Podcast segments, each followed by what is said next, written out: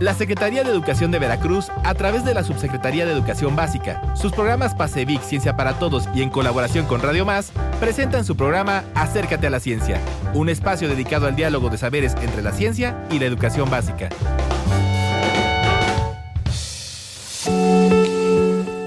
Sean bienvenidas y bienvenidos a su programa Acércate a la Ciencia. Mi nombre es Zaira Pino y junto a mis compañeros Laura Citlali Morales, Leonel Zabaleta y Beatriz del Valle les estaremos acompañando. El miedo al calentamiento global y al cambio climático han provocado trastornos mentales que los médicos han bautizado como ecoansiedad. Y para hablar acerca de este tema tenemos a dos invitadas muy especiales. Pero antes vamos a nuestra sección Ciencia al Día con nuestro amigo Leonel Zabaleta. Comenzamos. ¿Sabías que el ornitorrinco, una especie endémica de Australia Occidental y de la isla de Tasmania, parecido a un castor y dotado de un pico de pato, exhibe una variedad de características extrañas? Pone huevos, pero mamanta sus crías. No es un ave, pero tiene un hocico en forma de pico de pato carece de dientes y los machos cuentan con un espolón venenoso. Desde que los europeos lo descubrieron, en Australia a finales del siglo XIX, la peculiar criatura semiacuática ha desconcertado a la comunidad científica. Por algo es considerado uno de los animales más extraños del mundo. Los ornitorrincos pertenecen a la clase de los mamíferos, aunque han conservado muchas de las características originales de sus antepasados, lo que probablemente contribuya a su éxito en la adaptación al entorno en el que viven. Una de sus peculiaridades más destacadas es que son capaces de poner huevos y amamantar a sus crías, dos cualidades aparentemente incompatibles entre sí, y esta última función la realizan sin contar con glándulas mamarias, es decir, la leche que producen exuda directamente de los poros de la piel.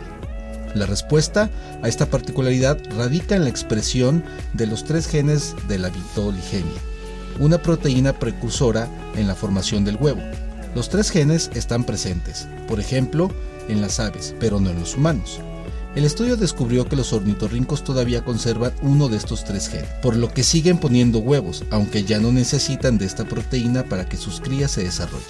En todos los demás mamíferos, entre los que nos encontramos los humanos, los genes de la vitilogenia han sido reemplazados por los de la caseína, una proteína de alto valor biológico presente en la leche.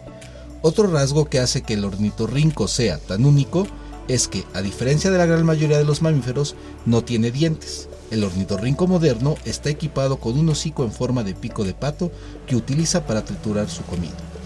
¿Qué nuevas sorpresas nos deparará el estudio de estas criaturas? Los investigadores de la Universidad de Copenhague afirman que tienen previsto realizar una secuenciación más exhaustiva que permita ahondar todavía más en los secretos de estas criaturas que no paran de sorprendernos. El último estudio publicado el año pasado develó que estas criaturas son capaces de emitir luz biofluorescente. Leo, muchas gracias por esta nota muy interesante de estas, de estas especies eh, de, fauna. Y mira qué importante es el trabajo de, los científicos, biólogos, de doctores en neurotología como tú, de doctores en biogenética, que estudian estas especies que siendo tan antiguas, eh, se han adaptado también a los entornos cambiantes y aún tenemos mucho que aprender de estas especies y de otras, por supuesto. Muchas gracias. Como mencioné en un inicio del programa, hoy tenemos el honor de contar con dos invitadas muy especiales que nos hablarán de coansiedad. Y me refiero a la maestra Claudia Robles González, directora de Innovación en la Enseñanza de la Ciencia AC, INOVEC, que además de promover, impulsar y facilitar la aplicación de los sistemas de enseñanza vivencial e indagatoria de la ciencia, CEVIC en México, es una aliada con autoridades educativas, instituciones y organismos especializados, en este caso con la Secretaría de Educación de Veracruz. Se han venido trabajando muchos proyectos en beneficio de la comunidad docente, las niñas, niños y jóvenes que a través del programa PASEVIC Ciencia para Todos se han amalgamado para que llegue a las aulas. Y contamos con la presencia de Natalie Nicheto, asistente ejecutiva y jefa del proyecto de la Oficina de Educación en Cambio Climático. Muchas gracias. Gracias Betty, gracias Leonel, gracias Laura, Zaira y aquí con mi compañera Natalie Nicheto. Vamos a estar este día. Eh, esperemos que a toda la audiencia le parezca interesante este programa. Igualmente agradecerles por, por el tiempo, por el espacio, contenta de estar aquí. Eh, y bueno, empecemos. Los efectos del cambio climático están cada vez más presentes en nuestra vida cotidiana y existe un escaso apoyo especializado en materia de salud mental. En este sentido, Claudia Natalie, ¿qué es la ecoansiedad y cómo es que surge este concepto? Sí, gracias Leo. Mira, eh, quisiera empezar por comentar que hoy en día existe un consenso generalizado de que el cambio climático pues es uno de los retos ambientales más importantes que estamos enfrentando todos los seres humanos y las diferentes especies que habitamos el planeta. Hay mucha información ya generada por científicos y expertos y mucha de esa información se ha dado a conocer por medios de comunicación y por diferentes fuentes, ¿no? En medios sociales. Y sabemos eh, estamos conscientes que este calentamiento global pues ha sido provocado en las últimas décadas especialmente por la actividad antropogénica y eh, también hemos escuchado muchos de los efectos eh, que esta tiene, ¿no? que esta actividad tiene sobre el medio ambiente. Y esto ha provocado una seria preocupación en, en, la sociedad sobre lo que está ocurriendo en el planeta derivado del cambio climático. Hay miedo por muchas personas, incertidumbre sobre qué nos depara el futuro. Hace unos meses hablábamos de las olas de calor y de cómo se habían roto algunos récords y, eh, llegué a escuchar eh, expresiones sobre este solo el inicio. De aquí en adelante esto seguirá pasando por el cambio climático. Esta preocupación, esta incertidumbre sobre el futuro por las consecuencias que habrá por el cambio climático está provocando en muchas personas la ansiedad o ansiedad. Y a esto es a lo que derivamos ecoansiedad, ¿no? Eh, de acuerdo a la American Psychology Association, la ecoansiedad se define como un temor crónico a sufrir un evento de cataclismo ambiental que se produce por observar el impacto aparentemente irrevocable del cambio climático y la preocupación que tenemos todas las personas por el futuro de uno mismo y de las próximas generaciones. Entonces, bueno, este trastorno puede provocar distintas emociones en aquellas que lo sufres, que son en su mayoría jóvenes, son a los que más afecta. Eh, de alguna manera nosotros ya vivimos en este planeta si pudiéramos decir, ya utilizamos este planeta, pero a los jóvenes les quedan muchas décadas todavía por vivir en él. Y se preguntan, ¿qué planeta les estamos dejando los adultos, sus padres, sus abuelos? Eh, ¿Qué van a hacer en el futuro? ¿No? Y entonces, bueno, pues en este sentido son los que más están resintiendo la, y, padeciendo lo que es la ecoansiedad. Eh, bueno, sí, sí puedo agregar algo a lo que Claudia acaba de mencionar. Eh, creo que es importante em, que eh, partamos de la idea de que en realidad el cambio climático tiene eh, consecuencias directas, consecuencias psicológicas directas e indirectas. La econciedad se encuentra en la categoría de indirectas. En realidad las, las consecuencias directas son solo dos. la, la primera es el estrés postraumático. Y este se observa en personas que ya han experimentado, ya han vivido eh, eventos extremos, inundaciones, huracanes, eh, por ejemplo, con lo que pasó en Veracruz. Em, y tenemos la suerte, entre comillas, eh, de que estas personas que sufran este trastorno no sean muchas por el momento, pero se espera a que el porcentaje de población que empieza a sufrir estrés postraumático por eventos extremos sea cada vez mayor. la otra consecuencia directa es la solastalgia. Este término surgió eh, en Australia, en donde un sociólogo observó cómo eh, la población de una cierta zona eh, sentía una especie de nostalgia porque vieron su entorno desaparecer por cuestiones de minas. y estas, estas comunidades expresaban justamente este sentimiento como de nostalgia, de decir, de pensar y de ver que nunca iban a volver a, a vivir en un lugar en donde ellos habían crecido que era de una cierta manera y que ya nunca iba a volver a ser de esa manera.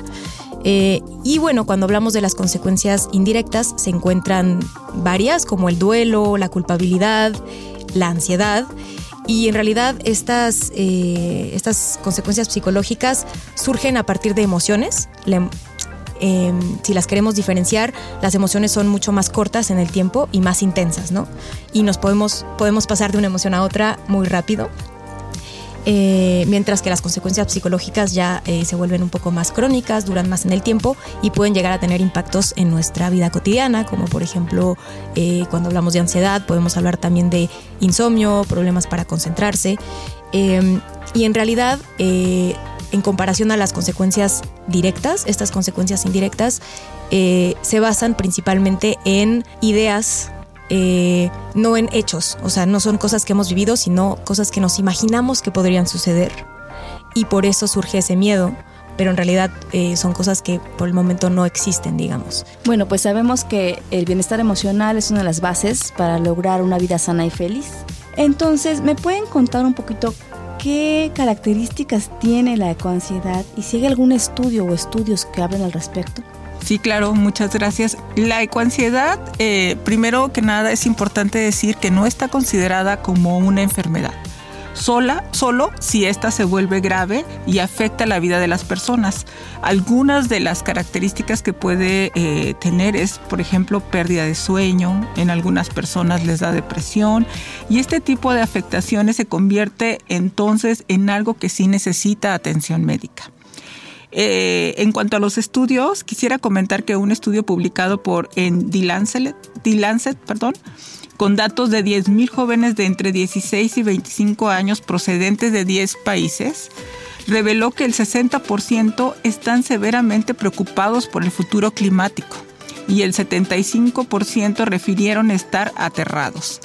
Entonces, e, esto nos da un panorama de qué está pasando a nivel internacional, sobre todo con los jóvenes, pero también es importante mencionar que, bueno, eh, en un artículo publicado en el Reforma, en un estudio hecho por una empresa eh, consultora, eh, el AVE y Veolia, ellos eh, entrevistaron a 1.200 eh, personas y eh, al consultarles sobre cómo describían su situación cuando piensan en el cambio climático y el estado del medio ambiente en términos de contaminación y calidad de la biodiversidad, el 36% de los participantes dijo sentir inquietud y angustia por el futuro. Esas personas piensan a menudo en tales temas, lo que les impide que vivan en paz e incluso ellos renuncian a proyectos futuros pensando que ya no tiene ningún sentido continuar. A nivel mundial, esta encuesta se aplicó en 25 países de 5 continentes. En cuanto a ecoansiedad, México ocupa el cuarto nivel más alto detrás de India, Colombia y Chile. Creo que en México este problema es, eh, cada vez está tomando más relevancia y eh, el 7% de los participantes cree que ya es demasiado tarde para limitar eh, el cambio climático y la contaminación aunque sí es importante mencionar que, que este 7% piensa que ya no hay nada que hacer, sí hay un 74% que afirmó que el futuro todavía está en nuestras manos y que algo podemos hacer.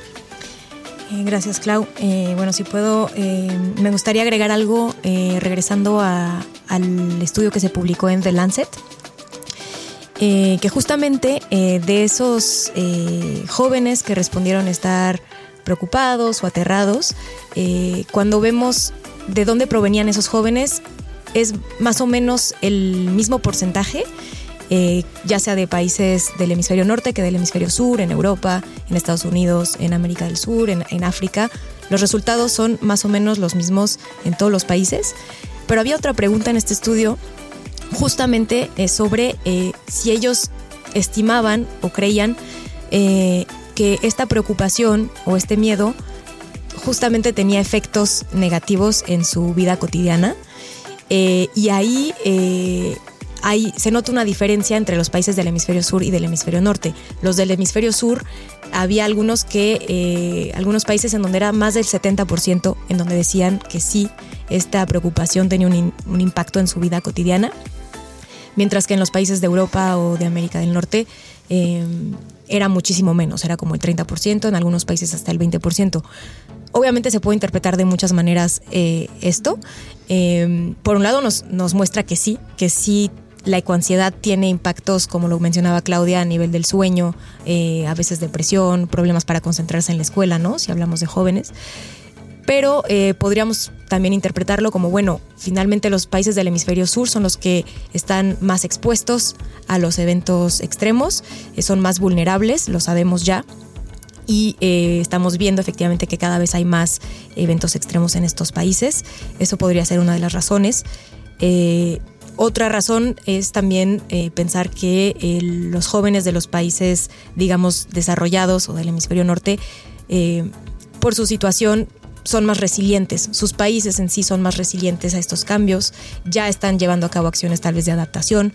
Bueno, no sé, hay varias maneras de, interpretarlo, eh, pero eh, sí vale la pena eh, pues darnos cuenta que sí, que sí ya hay muchos jóvenes, sobre todo de los países menos desarrollados, entonces tal vez poblaciones más vulnerables, más pobres también, que se sienten afectados por, por esta ansiedad. La información es necesaria y importante en cualquier proceso que se realice, pues además de permitirnos saber cosas nuevas, nos evita cometer errores, accidentes, incluso riesgos, ¿no? A lo que comentaban en este sentido de fenómenos hidrometeorológicos extremos, el cambio climático, pues entre otras muchas cosas. En este caso, ¿qué papel juega la información y la educación sobre el medio ambiente y, por supuesto, para hacer frente al cambio climático en la ecoansiedad?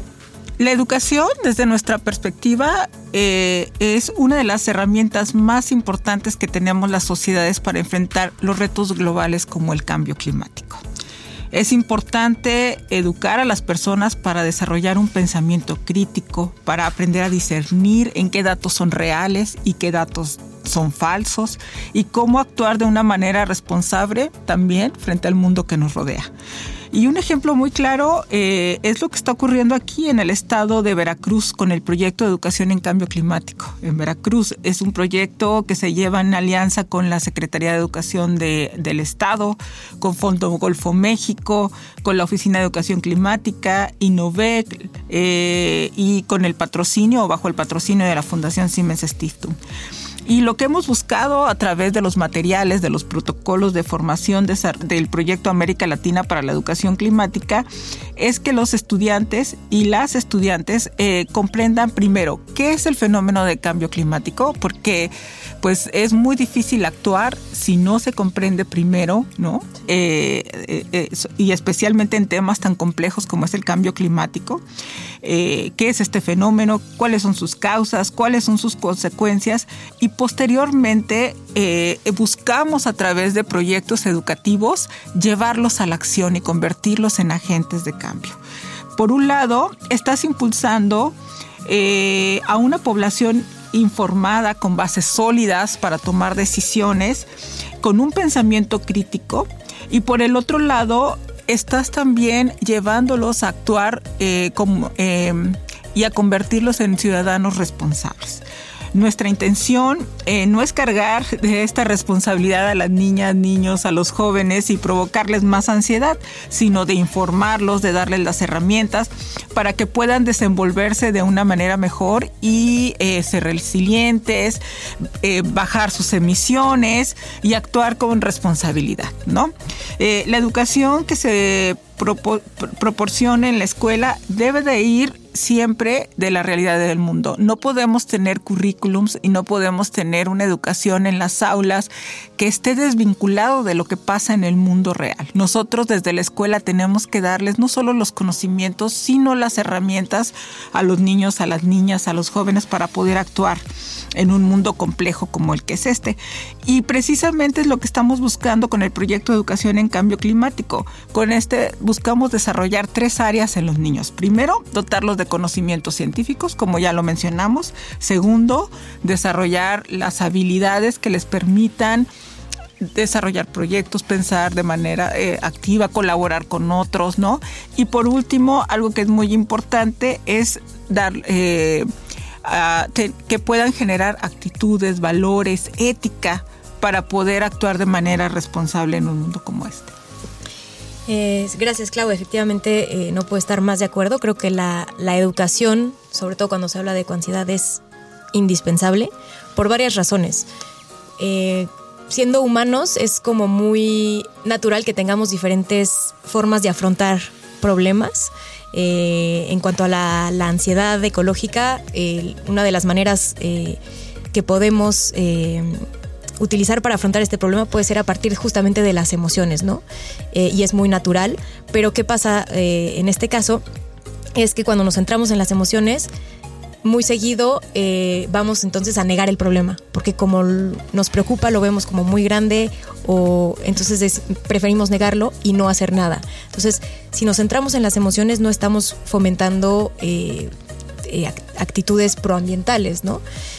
Otra manera de afrontar el problema que se ha observado, y en realidad estas dos formas de afrontarlo no son... Em, no, no, van separadas, Puede, podemos pasar de una a otra en función de, no sé, de muchas cosas. Pero la segunda manera de afrontarlo es basándonos en el problema. Eh, esto puede ser positivo en cuanto a justamente los comportamientos proambientales, pero es poco eficaz porque el cambio climático es un problema eh, de gran escala temporal, eh, los impactos no son los mismos en función de las regiones y es algo que requiere el esfuerzo de todos los sectores. Eh, entonces, obviamente no es algo que se va a resolver del día a la mañana. Eh, y, cuando nos focalizamos en el problema lo queremos resolver ya. Y entonces vamos a empezar a hacer un montón de acciones, eh, a veces un poco extremas tal vez, pero muy rápido lo que puede suceder es que nos demos cuenta que no, que las cosas no están cambiando como esperaríamos que cambiaran y nos puede llevar a la frustración y entonces a dejar de hacer cosas. Mientras que si nos focalizamos más en el, en el significado y intentamos como justamente con la educación promover un poco esta... Em, primero que nada, eh, basarnos en la ciencia para para quitar ideas erróneas que a veces eh, tanta información nos pueden llegar a dar, eh, ideas un poco catastróficas sobre el futuro. no sé, a veces escuchamos a los niños decir que el mundo va a explotar en 10 años o que todos nos vamos a morir. No, eso no va a suceder. Entonces ya eh, partiendo desde la ciencia eh, podemos quitar un montón de ideas que, son incorrectas y eso puede, para empezar, reducir mucha ansiedad. Eh, y también usar la educación como medio para desarrollar la empatía y también para construir otras narrativas del futuro. ¿no? imaginarnos un futuro posible obviamente con cambios de hábitos, con cambios de sistemas económicos, sociales, pero imaginarnos que sí hay un futuro posible y no forzosamente catastrófico. Entonces, en, esta perspectiva sí creo que la educación es indispensable para reducir la ansiedad y también para ponernos en acción haciendo cosas que sí pueden servir de algo, ¿no? Porque también eso, cuando no sabemos realmente cómo funciona, cuando no comprendemos el problema, podemos hacer cosas, pero tal vez esas cosas no, no sean lo que mayor impacto tendrán. Entonces, cuando sí sabemos, cuando ya tenemos la información correcta, podemos llevar a cabo acciones mucho más em, eficaces. Entonces, para disminuir la ansiedad y fomentar la toma de acción, la educación es lo más importante. Muchas gracias. Es algo así como conocer para actuar, ¿no? Una frase que tiene uno de nuestros compañeros de la Secretaría de Educación siempre es conocer para actuar. Y, y también en ese sentido, entendemos que la toma de decisiones es un proceso que implica la capacidad que tenemos para elegir la mejor opción entre varias alternativas, ya sean positivas o negativas, en la vida y que nos encamina a ir alcanzando objetivos en específico, ¿no? Y entendiendo que el concepto de coansiedad es relativamente nuevo, ¿cómo puede esta misma afectar la toma de decisiones y la acción personal para abordar los problemas medioambientales? Pues eh, gracias Leonel. Creo que un poco lo respondí en la, en la pregunta anterior, ¿no? Eh, que efectivamente cuando, cuando nos basamos solamente en nuestras emociones para tomar decisiones, no solo en términos ambientales, pero creo que en la vida en general, podemos tomar decisiones a veces un poco eh, impulsivas, no basándonos realmente en los hechos y entonces que pueden tener, a veces si queremos que tengan un impacto, pues que no tenga ningún impacto porque no estamos justamente, eh, no sé, actuando hacia lo que realmente deberíamos, si queremos hablar de solucionar el problema. Y a veces también, eh, justamente como lo mencioné, otra manera de, o sea, otra forma en la que la ansiedad puede afectar nuestra toma de decisiones es que simplemente eh, nos va a cegar y vamos a preferir negarlo porque claro, obviamente una, una emoción entre comillas negativa, como puede ser el no sé, la tristeza, el enojo, nos pueden, eh, como las queremos evitar por varias razones, preferimos entonces cerrar los ojos y mirar hacia otro lado y no hacer nada. Eh, de hecho, me gustaría, tal vez me desvío un poco del tema, pero como hablé del enojo, eh, claro, muchas veces la tomamos como una, una, emoción negativa, ¿no? Es socialmente tal vez vista como algo negativo, pero a nivel, de, a nivel ambiental em, se habla a veces un poco de lucidez, porque si es algo que nos enoja, significa que estamos conscientes de que hay un problema, de que, de que hay cosas que deben de cambiar. Y también em, el enojo finalmente es una emoción que justamente lleva a tener, eh, a, hacer algo, a, ¿no? a tomar acción y, em, y fomenta justamente los, las actitudes y las acciones proambientales. Entonces, finalmente es algo también positivo. ¿Y qué maneras o formas existen de abordar la ecoansiedad? Eh, bueno, hay diferentes maneras, como ya lo hablamos, eh, la escuela creo que juega ahí un papel fundamental para tratar este tema con los alumnos.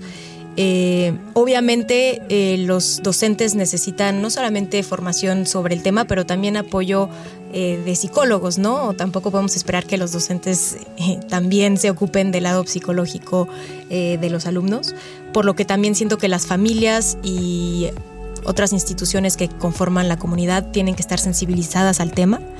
Em, hoy en día las emociones negativas como que toman mucho tiempo, entonces casi todo el tiempo estamos poniendo el acento sobre sentirnos bien, estar felices, eh, pasarla bien, porque justamente las emociones negativas a veces toman mucho tiempo para ser tratadas, ¿no? Y para resolverlas.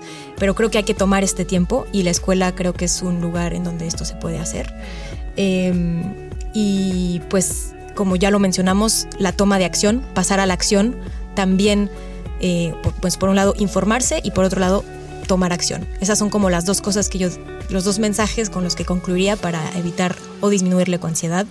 Eh, y, todas estas, y estas dos cosas se pueden hacer a nivel de la escuela, claro, pero también a nivel de las familias eh, y más allá de la comunidad. Como hemos escuchado eh, a lo largo del programa, la ecoansiedad es una respuesta emocional legítima a la crisis ambiental y es importante abordarla de manera compasiva y comprender cómo puede impactar a la salud mental. Muchas gracias, Betty. Yo nomás quisiera cerrar que eh, diciendo que es muy importante tratar con mucha responsabilidad el tema del cambio climático y eh, mostrando siempre eh, desde una perspectiva científica, hechos, datos, no desde una perspectiva alarmista ¿no? Porque eso precisamente, eh, o no, o, diciendo algunos fake news, ¿no? Este, porque eso es precisamente lo que más contribuye a que se cree ese tipo de ansiedades eh, en las personas y especialmente en los jóvenes. Entonces, bueno, pues yo nada más los invitaría a siempre eh, tratar de entender, tratar de comprender, informarse y no paralizarse. Lo importante aquí es actuar como dijo Natalie, ¿no? En función de eso. En nuestra sección Acércate a los libros le pedimos a nuestros invitados compartan con la audiencia algún libro, revista, alguna nota científica del tema relacionado. Yo quisiera invitarlos, hemos desarrollado eh, algunos materiales para el programa eh, ALEC hay varios manuales, ahorita está el de Introducción al Cambio Climático, está también el de Océanos y Criosfera, eh, ya adaptados para México y estamos por lanzar, ya está listo, el de El impacto del cambio climático y el suelo, en el suelo. Entonces, estos son excelentes recursos que van a poder encontrar tanto en la página de Innove como en el de la OCE eh, para poder abordar la temática del cambio climático en el salón de clases. Eh, efectivamente, eh, los invitamos a que, a que echen un vistazo a esos manuales. Todo lo que producimos, ya sea en el marco del proyecto ALEC, pero en la OCE en general, es gratuito, libre de derechos, así que lo pueden descargar, modificar, compartir. Eh, y bueno, todos estos materiales, no solamente hay manuales, pero también hay videos, actividades multimedia que se pueden usar en el aula o se pueden usar también para formar a otros docentes y eh, todo lo hacemos eh, con el apoyo de la comunidad científica, con el IPCC, eh, y también todos estos materiales están previamente piloteados en el aula con docentes, así que bueno, hay todo un proceso de, de, validación y de revisión pedagógica y científica que los vuelven pues de muy buena calidad, así que los invitamos a que los usen, son gratis, así que adelante. Pues muchas gracias Leonel, Betty, Laura, Zaira y por supuesto Natalie. Eh, fue un gusto compartir con ustedes este programa y bueno, esperemos que haya sido de utilidad para toda la audiencia. Igualmente agradecerles y bueno, a tomar acción. Hasta la próxima. No olviden seguirnos en nuestra página de Facebook Ciencia para Todos CEP, donde compartimos material de importancia sobre el tema de hoy. También pueden escribirnos a través de nuestro correo electrónico cienciaparatodos.mcep.gov.mx. Y si te perdiste alguno de nuestros programas, los puedes escuchar en SoundCloud. Muchas gracias y nos escuchamos pronto. Hasta la próxima. La Secretaría de Educación de Veracruz, a través de la Subsecretaría de Educación Básica, sus programas PASEVIC Ciencia para Todos y en colaboración con Radio Más, presentaron su programa Acércate a la Ciencia, un espacio dedicado al diálogo de saberes entre la ciencia y la educación básica.